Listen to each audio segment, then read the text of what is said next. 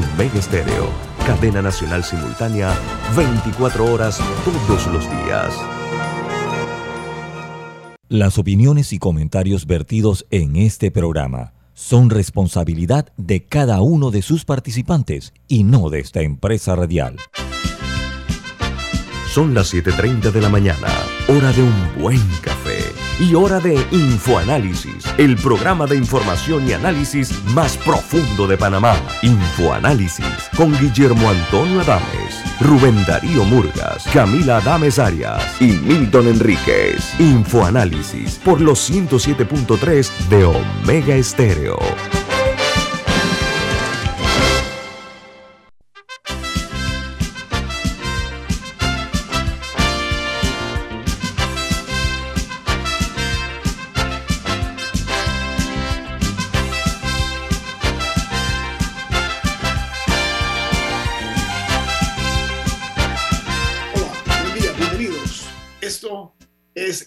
Análisis, un programa para la gente inteligente. Hoy es 17 de mayo del año 2022 y este programa es presentado por...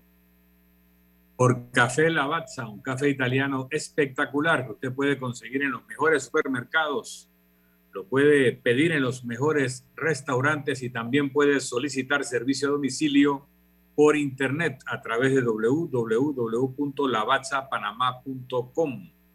Café Lavazza, un café para gente inteligente y con buen gusto, presenta Infoanálisis. Gracias, Milton. Bueno, hoy vamos a iniciar el programa con una invitada, que es la primera presidenta que ocupa el cargo al frente de la Cámara de Comercio, Industria y Agricultura de Panamá, pero además esta institución cumple 107 años, así que lo celebra con una dama al frente. Bienvenida, señora Marcela Galindo de Obarrio. ¿Cómo está?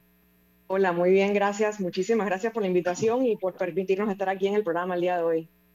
Feliz cumpleaños de la Cámara. Aprovechamos. Gracias, gracias. Una Cámara longeva, bien longeva, 107 años, dice mucho. Mire, eh, Presidenta, ustedes, su organización ha solicitado al presidente Juan Carlos, perdón, al presidente Luis estoy hoy con los... Laurentino Cortizo. Cortizo, no sé por qué estaba pensando en otro ciudadano. El veto al proyecto de ley es el 789, que tiene que ver, eh, ese de este año, ¿no? Que tiene que ver con, con, la situación polémica de los incentivos fiscales y las inversiones en las inversiones turísticas. La posición de ustedes en este polémico tema ha sido bastante firme, porque eh, hablan de falta de fiscalización, de proporcionalidad, que no se le ponen límites. Eh, ¿Podría ampliarnos, por favor, ser tan amable, señora Galindo de Barrio? Sí, muchas gracias. Mira, realmente nosotros le estamos pidiendo tres cosas al presidente. Le estamos pidiendo el veto del proyecto de ley 789, el veto total del proyecto de ley. Le estamos pidiendo la derogación de la ley 122 y le estamos pidiendo la conformación de una comisión que agrupe realmente a los representantes del sector turístico para que entre ellos puedan generar un proyecto de ley consensuado entre el sector para entonces poder llevar este proyecto de ley a la Asamblea y, que realmente, y hago un paréntesis y te comento lo siguiente, nosotros desde la Cámara de Comercio estamos de acuerdo con que se necesitan incentivos fiscales para el desarrollo de la actividad turística en Panamá. Sin embargo, lo que hemos identificado es que en esta ocasión, mediante estos dos proyectos de ley, los incentivos fiscales están, están muy desbalanceados, están muy de un solo lado yéndose a incentivar, para la redundancia, solamente la oferta. Mientras que sabemos que en el mundo del turismo tiene que existir un ecosistema, como en muchos negocios, donde tú tienes que trabajar en tu oferta, tienes que trabajar en tu demanda, tienes que trabajar en los productos turísticos que le ofreces a los turistas que vienen. Y entonces ahí es donde vemos que, que esto ha sido muy de un solo lado y que realmente necesitamos fortalecer y que hay una manera de hacerlo mejor o de plantear algo mejor a lo que se ha planteado hasta el momento. Mire, Presidenta, eh, yo creo que... perdón, bajo esa petición, ustedes eh, piden regresar a la ley de 2012. O sea, eliminar la, que se aprobó en 2019 y regresar a la que estaba vigente en 2012, que creo que era 50%. Bajo esa petición, nosotros, quería, nosotros quedaríamos bajo la ley 80, eh, que era la ley que estaba antes de todo esto, que era una ley que consideraba diferentes, diferentes incentivos para diferentes actividades también. Y una de las cosas que hemos estado conversando entre nosotros casualmente es eso, es que al momento de plantear una nueva ley, tampoco hay que empezar de cero. Se puede partir de la base de la ley 80 y se pueden incorporar aspectos de la ley 8, que si mal no recuerdo era del 2009 o, del 2014. Eh, y de ahí entonces como que ir, ir, ir pensando, ir diciendo, bueno, qué es lo mejor que tenemos hasta el momento y cómo lo podemos complementar para tampoco perder tiempo en empezar de cero. Mire, Presidenta, la pregunta es, ¿se está midiendo lo que se llama el sacrificio fiscal su beneficio para el país? ¿Se ha hecho ese tipo de ejercicio? Bueno, eso es uno de los cuestionamientos que nosotros hemos hecho como parte de la Cámara de Comercio. Y la realidad es que, eh, a ver, déjame remontarme a la ley 122. La ley 122 es una ley que se aprueba el 31 de diciembre del 2019 y realmente es una ley que pasa relativamente desapercibida hasta el momento en el 2021, donde los medios empiezan a publicar temas referentes a esta ley y los proyectos que se estaban haciendo del incentivo fiscal del 100%. En ese momento nosotros como Cámara de Comercio tomamos ese proyecto de ley, hacemos un análisis profundo de diferentes temas, como ya ustedes bien saben, temas de alcance, temas de proporcionalidad, temas de fiscalización y temas de impacto. Transparencia también, ¿no? Transparencia también, tengo entendido, ¿no? Claro, y transparencia también, es correcto. En ese momento nosotros remitimos nuestros comentarios a la Autoridad de Turismo. Eh, eh, en ese momento no obtuvimos respuesta. En una segunda ocasión volvimos a remitir los mismos comentarios a la Autoridad de Turismo y lo que se nos comenta en ese momento era que se estaba haciendo una modificación a la ley, que ya había sido ley de la República aprobada, que se estaba haciendo una modificación a la ley mediante el, lo que hoy día es el proyecto de ley o la ley 789 que tiene el presidente en su escritorio en revisión. Pero como tú bien mencionas, uno de los puntos claves en todo esto ha sido el silencio del Ministerio de Economía y Finanzas a través de la Dirección General de Ingresos. Porque si ellos hubiesen salido desde el día uno a decir, oye, realmente nosotros hemos hecho las corridas, nosotros estamos de acuerdo con lo planteado en la ley, ya sea la ley que indicaba el 100% o ahora la ley que modifica el 60%, eh, y hubiéramos tenido esa, ese, ese, seguro, esa confianza como ciudadanía de que quienes están velando por los mejores intereses del presupuesto general del Estado están de acuerdo con que eso se pueda hacer de la manera planteada. Entonces tú dices, bueno, Ok, sin embargo ha habido, como te digo, un gran silencio en este tema donde realmente no sabemos si se han hecho o no se han hecho esas corridas, ya que no hemos tenido esa retroalimentación de parte del Ministerio de Economía y Finanzas. Y ese es uno de los temas que realmente le, le, da muchísima duda a todo este, a todo este eh, tema legal como se ha venido planteando. No, yo de hecho tengo una duda mayor, que usted medio que hizo referencia a ella, sobre que se está incentivando la oferta pre-pandemia, había muchas quejas de los hoteles de que los hoteles estaban vacíos. Eso fue pre-pandemia. Eh, entonces, y yo he venido escuchando una conversación de que hay una sobreoferta en Panamá de hoteles y que es un canibalismo que entre todos se están matando. Entonces, ¿por qué tenemos que, cuál es la necesidad de seguir incentivando estos megaproyectos? ¿Existe algún estudio que diga que se necesitan o que harían algo por el turismo en Panamá? ¿O o hay, hay gente que argumenta que lo que se debería hacer son eh, ayudas o incentivos para los más pequeños o a otros sectores dentro del turismo, pero ¿por qué seguir alimentando lo que se supone que ya es una sobreoferta? En efecto, en días pasados incluso salió un artículo en el periódico que indicaba que en este momento teníamos, creo que eran 9.000 habitaciones de hotel que estaban vacías y sabemos que la ocupación de los hoteles eh, ha estado sufriendo a lo largo de todo este tiempo, ya que el sector turismo ha sido uno de los sectores más golpeados por la pandemia. Ahora bien, eh, una de las, uno de, los, de las consideraciones que se hace es que si bien tenemos sobreoferta en la capital, nos sigue haciendo falta eh, desarrollo de proyectos hoteleros en el interior. Sin embargo, esa era otra de las consideraciones que nosotros hacíamos al proyecto de ley. Si vas a desarrollar proyectos hoteleros en el interior, tú tienes un plan maestro de turismo sostenible que te dice cuáles son las ocho áreas del país que tú debes desarrollar. Y nosotros decíamos, si, ya tienes ese plan maestro, si ya tienes ese plan maestro, entonces casa lo que estás sugiriendo en la ley con las áreas que debes desarrollar en el interior del país. Sin embargo, le estaban dando apertura a hacer desarrollos hoteleros en cualquier parte del país. Entonces decíamos, oye, tengo un poquito de coherencia entre lo que ya tienes y lo que estás proponiendo. Sin embargo, vuelvo a mi punto inicial y tú tienes toda la razón, Camila. Em, sabemos que eh, hay, hay, un dicho, hay, había una película que se llamaba Field of Dreams, que hablaba del tema del, del, béisbol y que le mandaban el, el mensaje al, al, al, dueño del terreno que le decía, if you build it, they will come. Si los construyes, van a venir.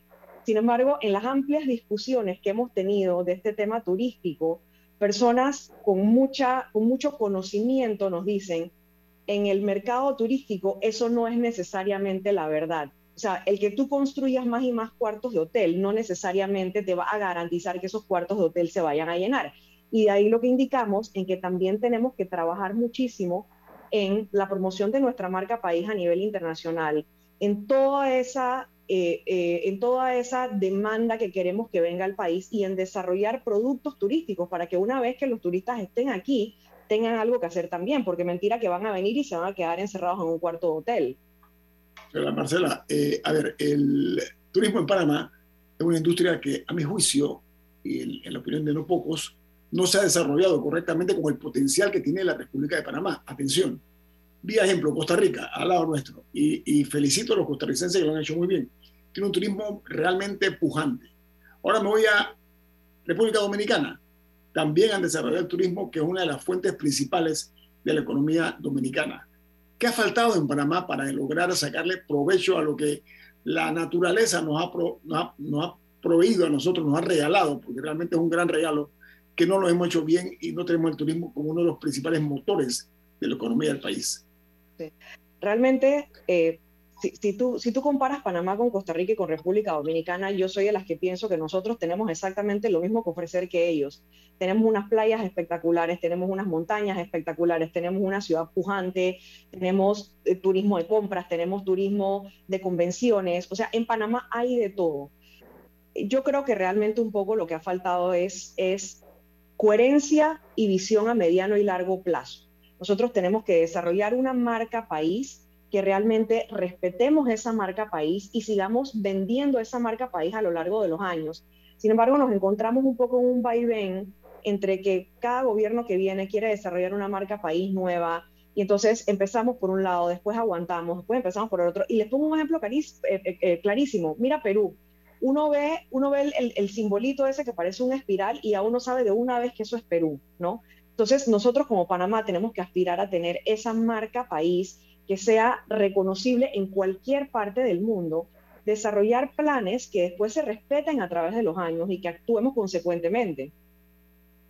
Yo quería agregar que si nosotros tenemos un hub, vamos a hacer abstracción de la etapa atípica de la pandemia, tenemos un hub que puede hacer venir mucha gente porque ya conectan con Panamá o vienen a Panamá. Tenemos una sobreoferta de infraestructura hotelera que ya se ha dicho. ¿Por qué los turistas no se quedan más tiempo? No hacen porque no tienen mucho que hacer, porque no hemos invertido en las actividades atractivas y sistemas que sean amigables al turista. Mi experiencia hace dos, tres días fui con mis nietos a subir el Cerro Ancón es un camino donde noté muchos ciudadanos de origen asiático y recordé que en Taiwán, en un cerro atrás del hotel eh, donde yo me quedaba, estaba todas las mañanas lleno de gente que subían el cerro y luego desayunaban dim sum. ¿Qué cuesta en ese caminito, en ese camino que tienen el Cerro Ancón, en ciertos puntos hacer miradores, que es una vista espectacular, poner un par de lugares para desayunar o para sentarse a tomar algo, todo a pie, y eso va a hacer que más panameños suban su Cerro Ancón. Pero si lo tratamos como si fuera un lugar sagrado, donde no puede haber nada, donde es difícil estacionar y es difícil subir, no le vamos a sacar provecho a una joya que tenemos aquí en la ciudad de Panamá. Y así en el interior. En España, cualquier pueblito tiene sus calles bien señalizadas, indicando áreas donde los turistas pueden encontrar sitios de interés. En ese pueblito te venden el queso que hacen en el pueblo, el vino que hacen en el pueblo el licor de hierba que hacen en el pueblo. La historia de cuando un sujeto para ellos importante hizo algo y te venden unos o te regalan unos brochures con mapas. O sea, hay toda una cosa que es muy costosa para adornar una historia de un lugar que luego pasaría desapercibido si no tuviera ese elemento llamativo. ¿Cuánto le cuesta a Panamá? dedicar con una empresa especializada a que cada ciudad o poblado nuestro tenga su relato, tenga su señalización, tenga sus mapas y tenga eh, cómo promover sus platos típicos. Eso haría la visita a Panamá muy enriquecedora y tiene un costo mucho menor que perdonarle los impuestos a las grandes inversiones turísticas. lamentablemente la señora, usted tiene un compromiso la señora Galindo, ¿no? Porque este es un tema interesante, este es un tema muy apasionante. No sé, ¿no tiene más tiempo o tiene un par de minutos más? Tengo un par de minutos más. Tengo un corte comercial. Regresamos con Marcela Galindo de Obarrio, la presidenta de la Cámara de Comercio, Industria y Agricultura de Panamá, aquí hoy en Info Análisis.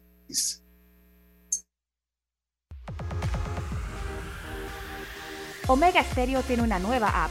Descárgala en Play Store y App Store totalmente gratis. Escucha Omega Stereo las 24 horas donde estés con nuestra aplicación totalmente nueva.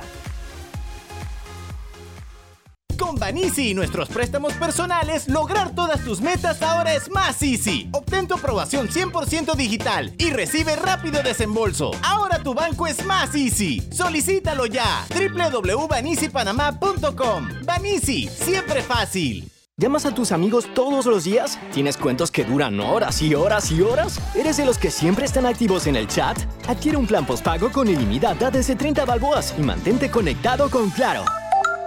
Promoción válida del 1 de mayo al 31 de agosto de 2022. Para más información ingresa a claro.com.pa. La gente inteligente escucha InfoAnálisis. Los anunciantes inteligentes se anuncian en InfoAnálisis. Usted es inteligente. Llame al 269-2488 y todos lo sabrán. Infoanálisis, de lunes a viernes de 7 y 30, 8 y 30 de la mañana, en donde se anuncian los que saben.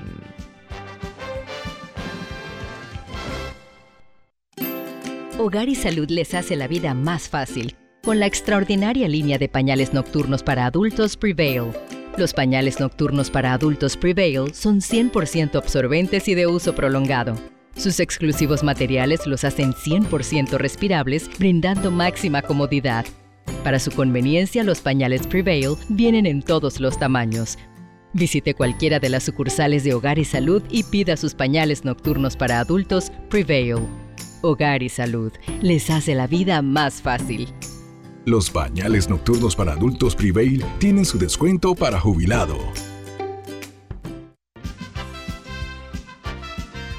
Ya viene InfoAnálisis, el programa para gente inteligente como usted.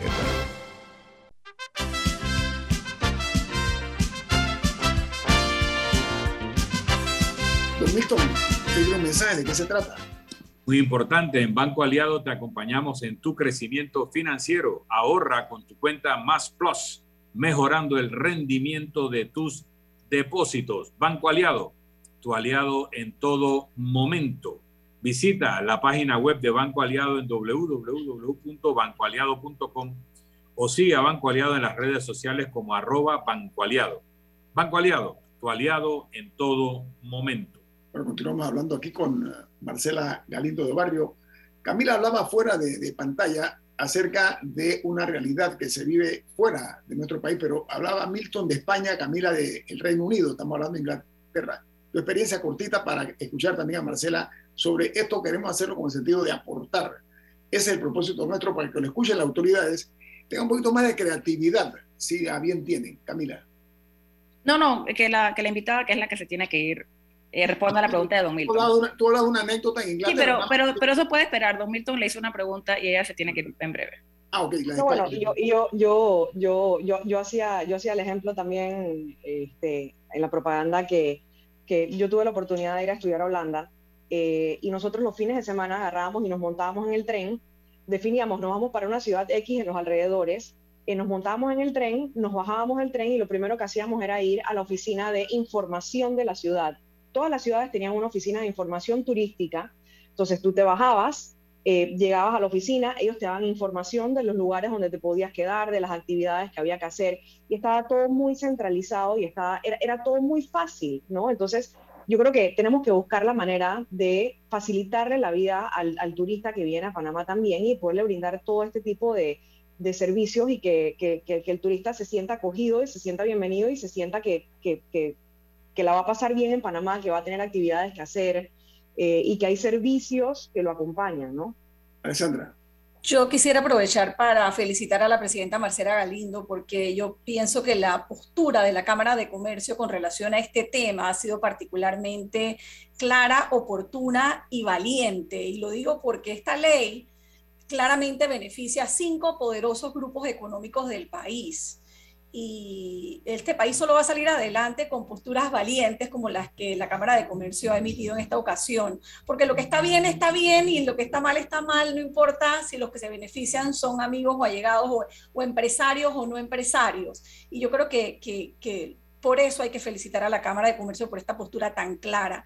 Adicional, le quería preguntar, estamos hablando de que esta ley es para incentivar la economía y el turismo y sacar el país adelante, pero es que el gremio empresarial ha participado durante meses y meses en, en, mesas de trabajo con el gobierno, de la cual salieron una lista inmensa de proyectos a ejecutar para sacar el país adelante, para reactivar la economía. Y yo no sé si esa ley era parte de eso o eso se discutió o eso simplemente quedó en nada, quedó en un montón de, de, tareas por hacer que nadie está haciendo y cuál es el estatus de ese trabajo que por tantos meses ustedes dedicaron como gremios. Sí, si bien nosotros hemos identificado al sector turismo como uno de aquellas, como uno, como una de esas áreas en las cuales vemos oportunidades eh, para el desarrollo económico, porque es un gran generador de empleos. Eh, esta ley no estaba contemplada en ninguna de las discusiones eh, que se ha tenido al, respecto. De hecho, ayer, me, ayer me hacían la pregunta que si el CNT había participado de esta ley y en las conversaciones que nosotros hemos tenido con el CNT, ellos nos comentan que ellos no estaban al tanto de esta ley tampoco, ¿no? Entonces ahora se han venido dando este tipo de discusiones. Em, mira, referente a la reactivación económica, realmente, pues, eh, se han venido tomando medidas, se han venido dando pasos. Sin embargo, nosotros desde la Cámara de Comercio lo que hemos venido recalcando una y otra vez es que para nosotros poder tener una reactivación económica exitosa, y, y hago un paréntesis aquí también de nuevo, a ver, la reactivación económica se ha venido dando. O sea, cuando uno ve los indicadores económicos, tuvimos esa gran caída en el 2020 Después tuvimos un efecto rebote en el 2021 y nosotros tenemos proyecciones eh, de crecimiento de más o menos 6% para el 2022, cosa que nos lleva a estar ya finalmente un poco por encima de los números del 2019. O sea que la reactivación económica, la reactivación de la economía per se, se ha venido dando. Lo que no se ha venido dando en igual proporción es la reactivación de los empleos. Y de ahí es de donde surgen muchísimas de las dudas, muchísimas de las necesidades y muchísimas de las quejas que estamos viviendo en este momento. Entonces, nosotros como Cámara de Comercio decimos, debemos abocarnos al 100% a la reactivación de esos empleos perdidos. ¿Y qué pasa? Cuando tú empiezas a ver el tema de la reactivación de empleos, estás hablando de entonces del capital humano y de fortalecer el capital humano. Y ahí indudablemente tenemos que entrar a hablar de educación, que es uno de los grandes pilares que tenemos desde, ya venimos enfocados en eso desde el año pasado en la Cámara de Comercio, pero sin duda es uno de los pilares que nosotros estamos definiendo en el plan de trabajo de este año. Em, y es que a medida, de tú, a medida que tú incentivas esa educación, vas creando una población resiliente, una población que busca abrirse camino de una manera o de otra, ¿no? Eh, por el otro lado, también tenemos que hablar, porque, porque estamos claros que necesitamos, eh, que necesitamos acciones inmediatas. Eh, cuando hablamos de educación puede ser un poquito más a mediano o largo plazo. por el otro lado, hemos comentado que es absolutamente necesario el apoyo a la micro, pequeña y mediana empresa en el acceso al crédito. Estas empresas están teniendo dificultad en poder accesar a crédito, por ende no están pudiendo hacerse de fondos que ellos pueden necesitar para expandir sus operaciones o para, eh, para arrancar nuevamente sus operaciones o expandir operaciones. Si ellos tuvieran esa facilidad y ese acceso, entonces ellos podrían empezar a generar empleos, siempre recordando que, que las MIPIMES son importantísimas dentro del tejido empresarial de Panamá, que son prácticamente el 70-75% del tejido empresarial panameño, por ende son grandes generadoras de empleo a nivel nacional. Entonces, el apoyo que se le pueda dar a la micro, pequeña y mediana empresa a través de acceso al crédito es clave en la reactivación de los empleos. Micrófono, Camila. Ah, perdón. Un, oyente pregunta, ¿qué pasa con la seguridad jurídica con las empresas que, que ya se han acogido a la ley 122 de 2019, la que ustedes están pidiendo que se derogue? ¿Qué pasa con esos cinco grupos económicos con su seguridad jurídica? Pregúntalo ya. Bueno, una de las cosas que nosotros hemos comentado es, cuando se nombra la comisión que nosotros estamos sugiriendo, esta comisión deberá, evaluar la situación de estas cinco empresas. Eh, de nuevo, es, una realidad que estas empresas actuaron bajo una ley de la República que estaba vigente en su momento. Ahora bien, este, a mí por otro lado me ha llegado comentarios que, que algunas de estas empresas, incluso ellas, tampoco están de acuerdo con el tema del 100% de los incentivos fiscales no sé si, bueno, de repente por, ¿sabes? Por, por, toda la bulla, por toda la situación que se ha dado, ¿no?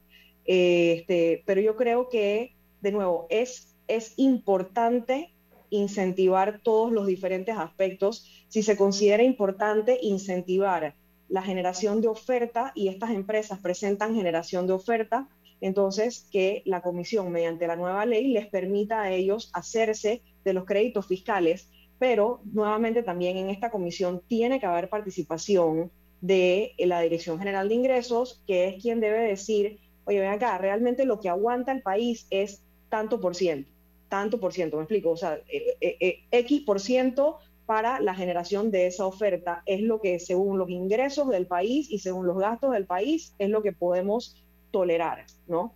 Entonces, esta es una discusión que sin duda se tiene que, llevar a cabo, este, pero tiene que hacerse de manera, como les comento, de manera consensuada, involucrando a todos los actores del sector turismo.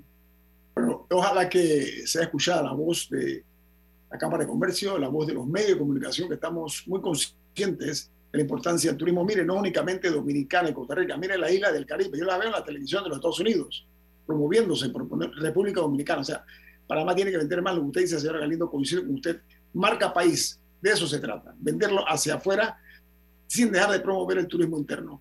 Marcela Galindo de Obarrio, presidenta de la Cámara de Comercio, muchas gracias por estar con nosotros esta mañana. Gracias a ustedes. Que cumplan 170 y tantos años más todavía, ¿no? 107 más. 107, perdón. Que tenga buen día.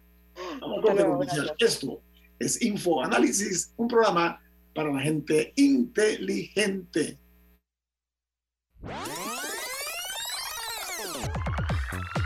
Omega Stereo tiene una nueva app. Descárgala en Play Store y App Store totalmente gratis. Escucha Omega Stereo las 24 horas donde estés con nuestra nueva app.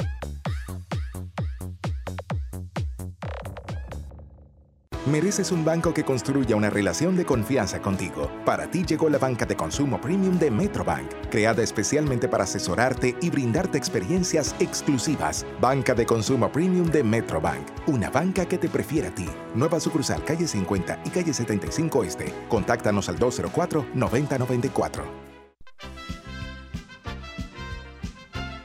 La gente inteligente escucha InfoAnálisis los anunciantes inteligentes se anuncian en InfoAnálisis. Usted es inteligente. Llame al 269-2488 y todos lo sabrán. Infoanálisis, de lunes a viernes de 7 y 30, 8 y 30 de la mañana, en donde se anuncian los que saben. ¿Quieres un celular gratis? Visita nuestra tienda Tigo y lleva el Nokia G10 de 64 GB o el Samsung Galaxy A03 gratis con tu plan postpago de 27 balboas, que además incluye data y minutos ilimitados entre Tigo. No esperes más, visita tiendas Tigo ya, válido del 11 de marzo al 31 de mayo del 2022. Aplican condiciones. Dale luz verde a tus sueños con la promo del año. Ven por tu Nissan x o tu Mitsubishi L200 Sportero y llévatelos con 0% de abono inicial, con una tasa de interés de 6.25% y 100 meses de plazo para pagar. Además, empiezas a pagar en enero 2023. No te pierdas esta super promoción en Nissan y Mitsubishi de Excel. Pasión en movimiento. Términos y condiciones visita www.nissan.com.pa diagonal términos y condiciones o mitsubishipanama.com diagonal promociones. Delta está siempre cerca de ti, cerca de nuestras tradiciones, cerca de tus metas y también cerca de las necesidades de tu negocio. Por eso te ofrece la tarjeta MaxiFlota, con la que puedes controlar, monitorear y obtener reportes del consumo de combustible de la flota de tu empresa, mientras acumulas millas con EdMiles. Solicita tu tarjeta MaxiFlota llamando al 279-2929. Delta para darte la mejor atención siempre cerca de ti. Ya viene InfoAnálisis, el programa para gente inteligente como usted.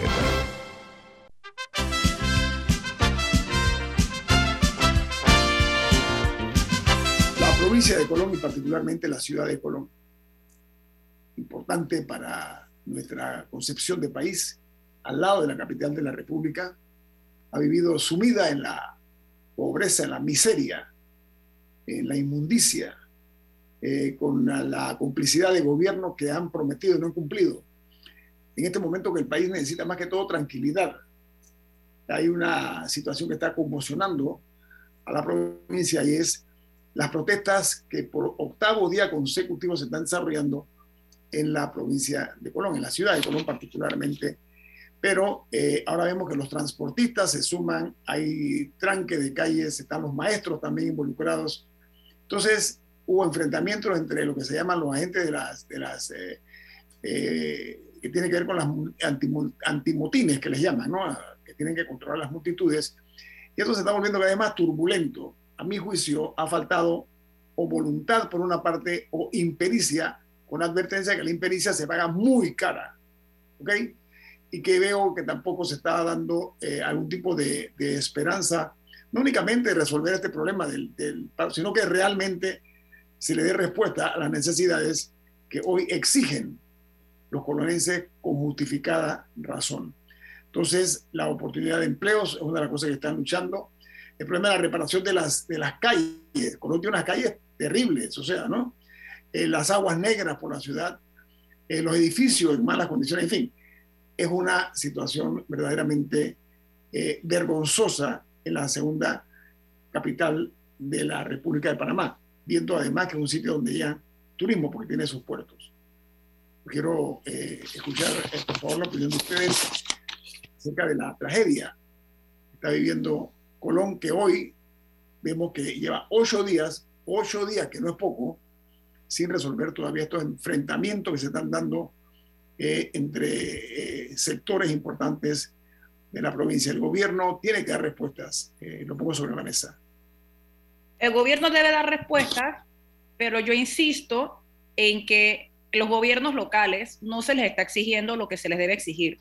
O sea, no es solamente el Ejecutivo del Palacio de las Garzas el que debe intervenir en Colón. ¿Cuál ha sido el rol de los gobiernos locales? Desde las juntas comunales a las alcaldías. Eso es, una, eso es algo que yo no he visto dentro de las quejas justificadas en este conflicto. Y que están en el sitio, Camila, y están en el sitio además. Están no, en... es, que, es que a nosotros nos encanta echar de la culpa al Ejecutivo eh, uh -huh. para todo en este país, cuando existen instituciones que están dedicadas a resolver problemas específicos, y hay muchos de la provincia de Colón que a mí me parece que la alcaldía debería responder antes que el presidente. No sé los si me. Y los diputados también, representantes. No, los dip bueno, no, los diputados no. A nosotros nos encanta incluir a los diputados en temas locales, pero ese no es su rol. Y, eh, y ellos de hecho han acaparado, ellos de hecho han acaparado funciones que le pertenecen a los gobiernos locales, a las alcaldías, eh, en una distorsión del sistema. Yo digo a los diputados porque ellos realmente son representantes de corregimiento. Se la pasan haciendo obras comunales, eh, que si una vereda por aquí, un en una distorsión, a, a, a en una distorsión, y nosotros no, no deberíamos estar eh, eh, promoviendo que eso se dé. Lo que yo dije fue una, tiene una, Pero, carga, una carga de ironía, quiero que se entienda muy Pero claro. en un sistema presidencialista, Camila, y en un sistema presidencialista la verdad es que todo cae donde el presidente, aquí en cualquier cierre de calle, en cualquier comunidad, te dicen queremos que venga el presidente porque la gente se ha acostumbrado a que es el único que resuelve, y un poquito eso es lo que conversábamos ayer, que cuando el presidente fue a Colón la semana pasada, pero en realidad escuchó, pero si él es la principal autoridad y en ese momento no pudo dar una respuesta, que acabara con la paralización, con las protestas, por lo menos, aunque siguieran conversando, ya es muy poco lo que se puede conseguir. Y esta mañana escuchaba unas declaraciones del dirigente Boiter que decía que, que no van a ir a la reunión, primero porque es en Panamá y no en Colón como habían acordado. Y segundo, porque hizo una denuncia que me pareció importante, porque dice que el Ejecutivo quiere imponer quiénes son los representantes del movimiento eh, social eh, que, que van a participar en esa reunión. Y dice el dirigente con justa razón, dice, el, Ejecutivo pone sus representantes, la empresa privada pone sus representantes y nosotros ponemos a los nuestros, pero si nos van a imponer quiénes se van a sentar en esa mesa, simplemente no vamos. Entonces, al final, ¿qué va, a ocurrir? Hoy hay un diálogo que es un diálogo de yo con yo, como, como dice el Sundrak, porque si verdaderamente los representantes del, del, movimiento social, que son los que tienen la provincia paralizada hace más de una semana, no van a participar, no vas a solucionar nada. Mira, eh, eso que estamos hablando nosotros de las autoridades locales, el comportamiento yo llamo eh, anodino, eh, ineficaz en cuanto a este manejo, porque ¿saben qué? Los diputados solicitan muchas cosas al Ejecutivo, pero una de las cosas que le deben haberlo pedido hace mucho tiempo en bloque, hombre, una respuesta a la, a la capital, a la, a la, ciudad de Colón, respuesta en cuanto a los principales problemas que confrontan, porque en medio de una crisis sanitaria, Colón está inundada por las aguas negras, por poner un ejemplo y nada más. Pero yo creo que en este clima eh, que se está viviendo en Colón, eh, es el producto también de, acciones de temeridad por parte eh, de algunos dirigentes que hay en la, en la ciudad de Colón. Lo que no se puede es cambiar oro por cobre, hay que, hay que ver las cosas en su justa medida. Colón tiene un problema severo de hace muchos años de promesas que han quedado escritas en la arena, llega el agua y las borra. Entonces, hay que buscar una, una estrategia eh, por parte de eh, algunos ministros de Estado para mirar un poquito más hacia Colón y hay que parar también esa situación que se da, que cada vez que hay una, una inconformidad la gente tranca la calle. Pero ¿saben por qué se debe eso? Porque los funcionarios no prestan atención, hombre. Ignoran a la gente. Entonces van nada más cuando hay eh, tranques de calle y ese tipo de cosas. Hay que cambiar esa política eh, que yo le llamo ineficaz, como, como dije hace un momento. Pero en Colón, eh, además de, esos, eh, de las quejas que hablé, está el tema del combustible, el alto precio del combustible, que también es otro de los elementos que están en el, en el tapete con los transportistas. Escuché que quieren pedir un alza de precio en el transporte. Es un acto realmente irresponsable. Una situación económica como la que estamos viviendo, salirse ahora con el cuento de que quieren un aumento del transporte. De, lo que tiene que hacer el gobierno es resolver el tema. Lo que tiene que hacer el gobierno es brindar una oferta de transporte público en el resto del país. Ya, y se acabó la fiesta. Y que las personas puedan elegir. Eso es lo que debe hacer el gobierno.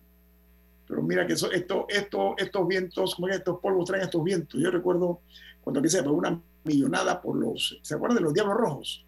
Después eran los diablos verdes y resulta ser que un montón de gente hizo negocio con esos millones de dólares, por una parte. Bueno, hay un juicio ahorita que recientemente concluyó la semana pasada y que se está esperando ahora. Eh, creo que estamos, creo que es 30 días hábiles para que la jueza decida. Y es un caso que tiene como 50 personas, no sé, no recuerdo el número exacto, pero un caso grande con lo de las indemnizaciones de los Diablos Rojos. No, pero es que lo, lo, triste de esto es que volvieron a las calles de Panamá después que habían sido erradicados entre comillas. O sea, yo veo diablos rojos y verdes de, de, multicolores. colores. Bueno, esa responsabilidad de la autoridad del tránsito que claramente les permite eh, moverse libremente por la ciudad. yo, yo, yo, insisto, eh, se me dificulta mucho que el gobierno pueda tener una respuesta para el transporte en el interior del país, particularmente en la conexión entre el oeste y, y la capital, si no tienen ellos una oferta. Porque ellos, yo dificulto mucho que ellos puedan seguir dictando lo que hacen entes privados y que puedan, y, que puedan regular eso. No lo han hecho en mucho tiempo, no lo van a hacer. Tiene que haber una, una oferta pública de transporte. Los metrobuses claramente pueden cruzar el puente, eh, pueden cruzar el puente. Si ahorita que estaban los, los, los paros, mandaron metrobuses hasta el extra de Arraiján. Así que claramente lo pueden hacer la, pregunta es cuándo va a ser, cuándo va a haber un plan eh, definido, estudiado, financiado de llevar, por ejemplo, el Metrobús hasta Panamá Oeste. O de implementar, o de implementar otro, otro sistema similar específicamente para esa región. Pero mientras el Estado no tenga presencia, no va a haber solución. Lo que pasa es que hay gente que lucra con la tragedia de los pueblos. Muchos políticos eh, que son oportunistas, ¿no? Aprovechan estas crisis para sacar rédito político, por una, por una parte. Y es bueno recurrir a la historia, eh, sobre todo a datos duros. Colón tiene eh, sobre sus espaldas eh, una carga muy fuerte de una pobreza rampante. Y yo decía ayer que la zona libre de Colón en el centro ha sido, ha sido hoy día está muy mermada, una fuente generadora de riquezas que permea muy poco hacia la, hacia la ciudad de Colón y a la provincia de Colón hay que buscar también una fórmula de, primero, solidificar y mejorar la condición de la zona libre de Colón y por otra parte, que las autoridades, en este caso, eh, hagan uso adecuado de los recursos que se generan en la zona libre de Colón. No sé si alguien quiere aportar más acerca de la crisis de Colón para cambiar el tema. En el tema general del transporte público. El transporte público es un servicio público eh, Panamá ha experimentado por décadas eh, operarlo como negocio. No ha funcionado, porque o los que operan el negocio dicen que pierden dinero porque el combustible los afecta o cualquier otra razón, o no tienen en mente el mejor servicio de transporte para el cliente, sino aumentar su rentabilidad, que es la lógica de la empresa privada los países desarrollados hace rato definen el transporte público como servicio público y lo brindan desde entidades estatales o municipales.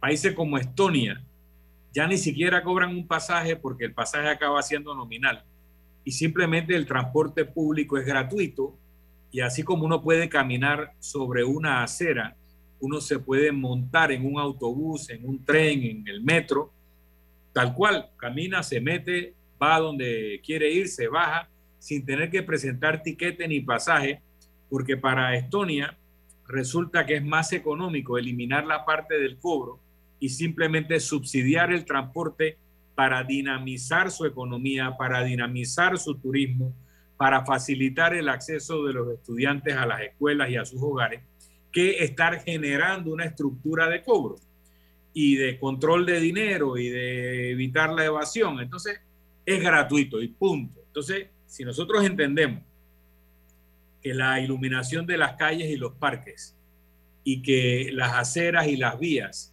son sin costo de uso porque cumplen un servicio o una función social para la seguridad o para la dinamización de la economía, si tuviéramos un transporte público de pasajeros totalmente público, no tendríamos discusiones sobre el costo del pasaje. Simplemente el sistema tendría que absorber el aumento de costo de la prestación del servicio cuando se diera, cuando estuviera fuera del control, como el caso del aumento del combustible, o buscar otras formas de, de generar energía que no tuvieran costos variables como el del petróleo.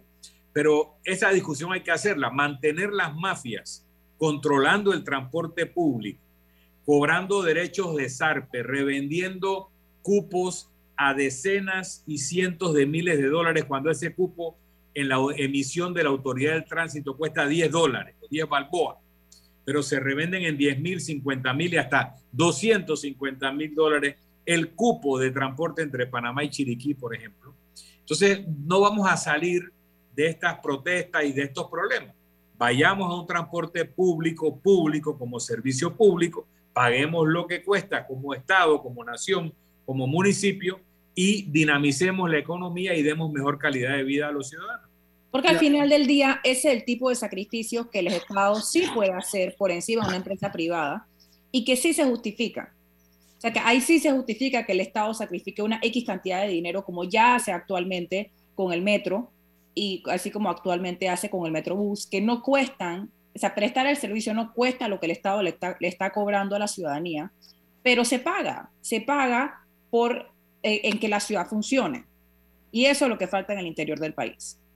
y se puede agregar una cosita porque en Japón y en Londres lo han hecho.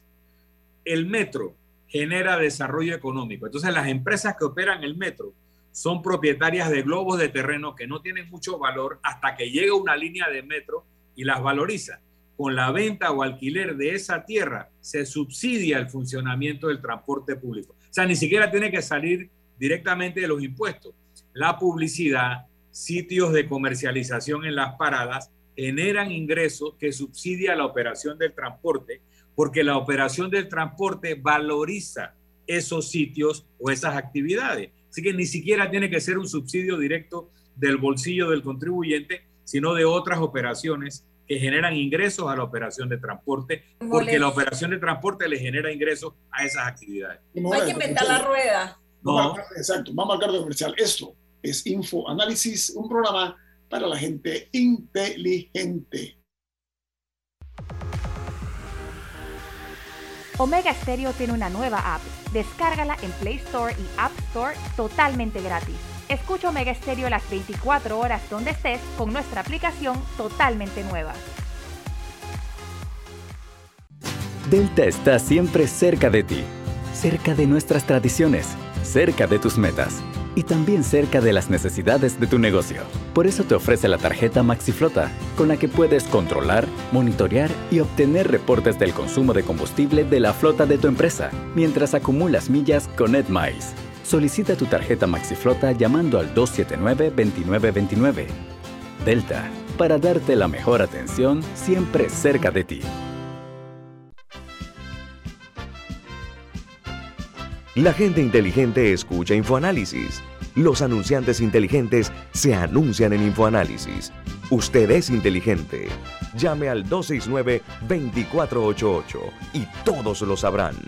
Infoanálisis, de lunes a viernes de 7 y 30, 8 y 30 de la mañana, en donde se anuncian los que saben.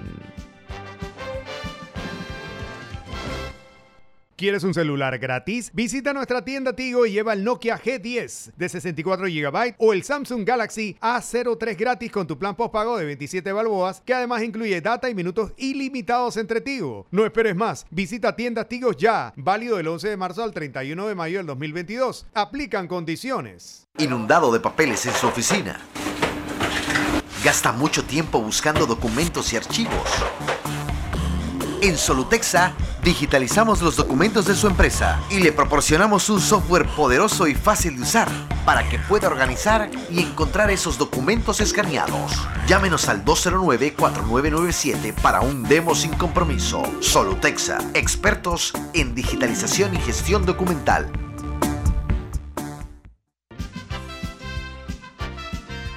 Ya viene InfoAnálisis, el programa para gente inteligente como usted. Bueno amigos, eh, hoy omitimos al inicio del programa de las internacionales. Voy a hacer un breve eh, resumen de las noticias más importantes que son primera plana en los diarios de mayor circulación en el mundo. El New York Times titula hoy, a pesar de la ley de la bandera roja de la ciudad de Nueva York, el sospechoso del tiroteo en Buffalo compró un, un rifle de guerra. Imagínense ustedes, dice que es un eh, tesoro de mensajes, lo que se encontró en línea, que hizo eh, de manera evidente sospechoso que pasó meses planeando la masacre eh, racista y que además mintió para adquirir esta arma de asalto con la que mató más de una decena de personas.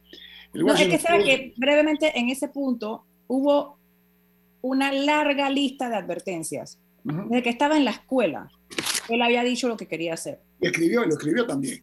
No, y en, en línea había, había dado todo tipo de anuncios, ni siquiera eran advertencias, eran anuncios de lo que él iba a hacer.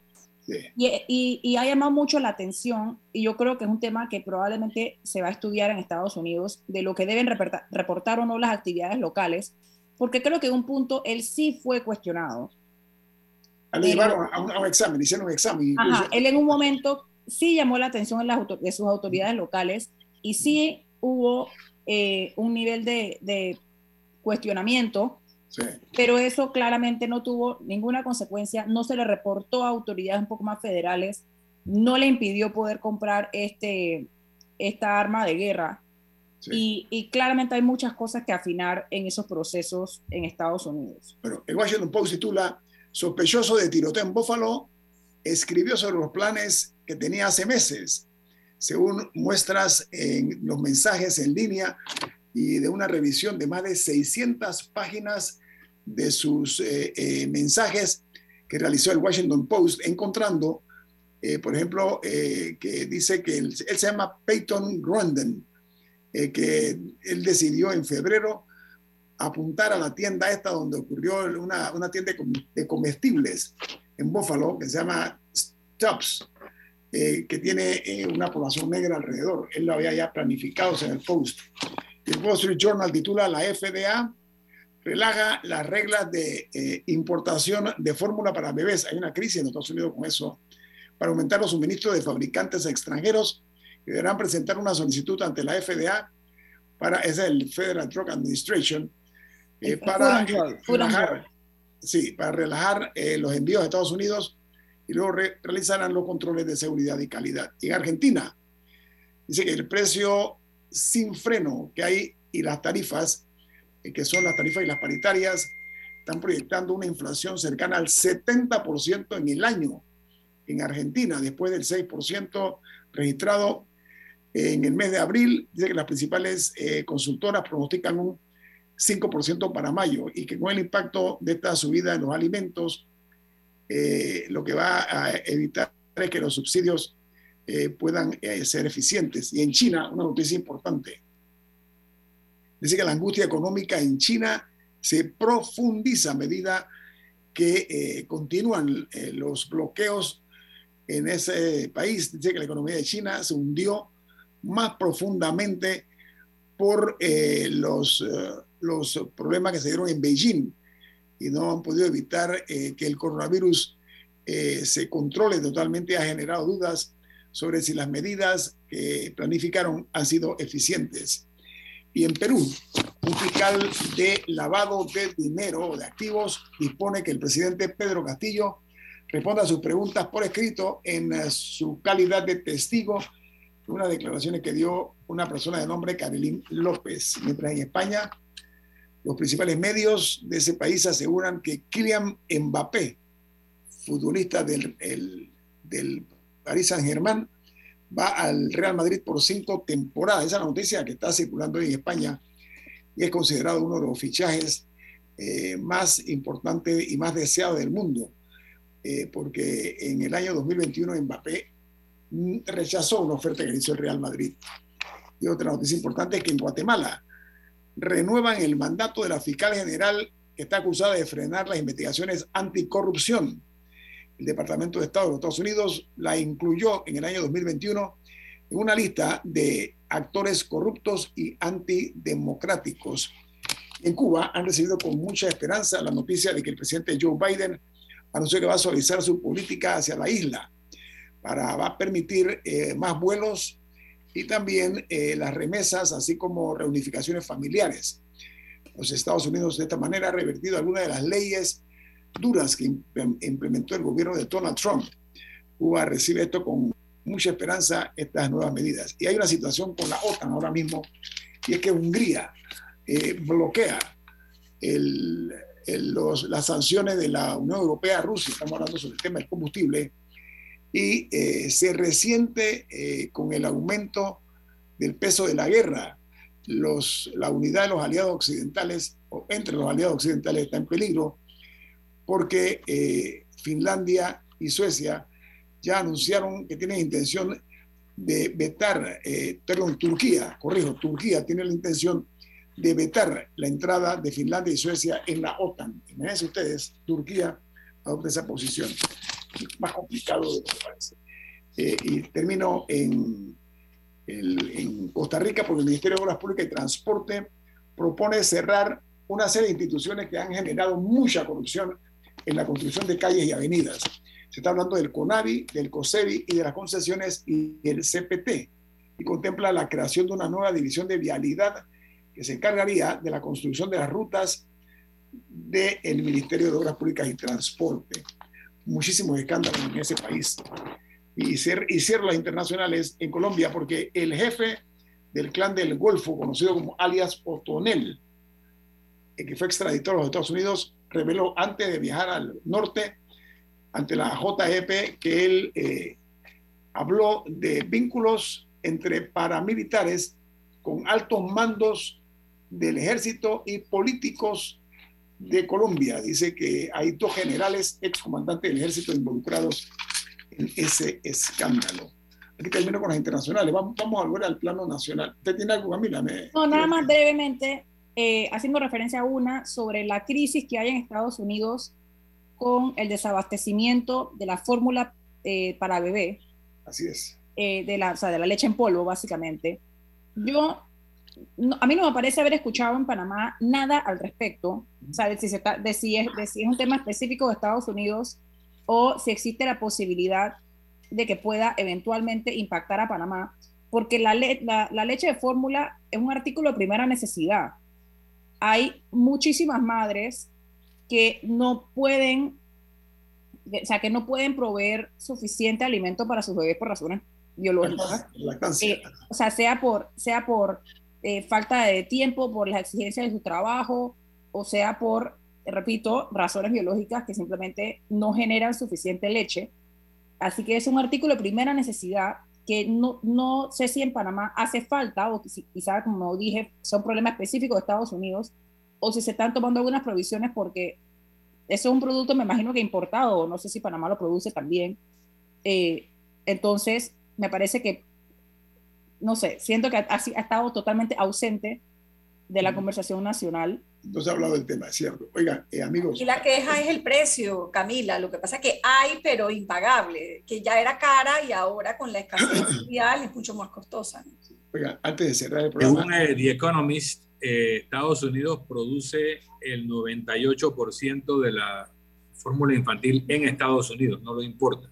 Bueno, y tiene que no, no, me refería a Panamá. O sea, que, o sea, ah, que, bueno. que, no sé si la de Panamá es, es, o sea, no sé cuántos importados versus... Sí. En el caso de Estados Unidos fue porque la FDA cerró una planta muy importante de los laboratorios Abbott en Michigan y ese cierre de esa planta por razones sanitarias afectó el mercado interno. Sí. Aquí hemos dicho en el programa que eh, la justicia en Panamá es algo como de ficción, ¿no? Veamos, en el año 2017, el Ministerio Público eh, firmó un acuerdo de confidencialidad o de colaboración, corrijo, con Odebrecht, ¿okay? mediante el cual los ejecutivos de esta empresa constructora confesaron que habían incurrido en el pago de sobornos para garantizarse contratos millonarios con el Ministerio de Obras Públicas, entre otras instituciones. Entonces, ¿saben qué? Ellos se comprometieron a pagar 220 millones de dólares en un periodo de 12 años.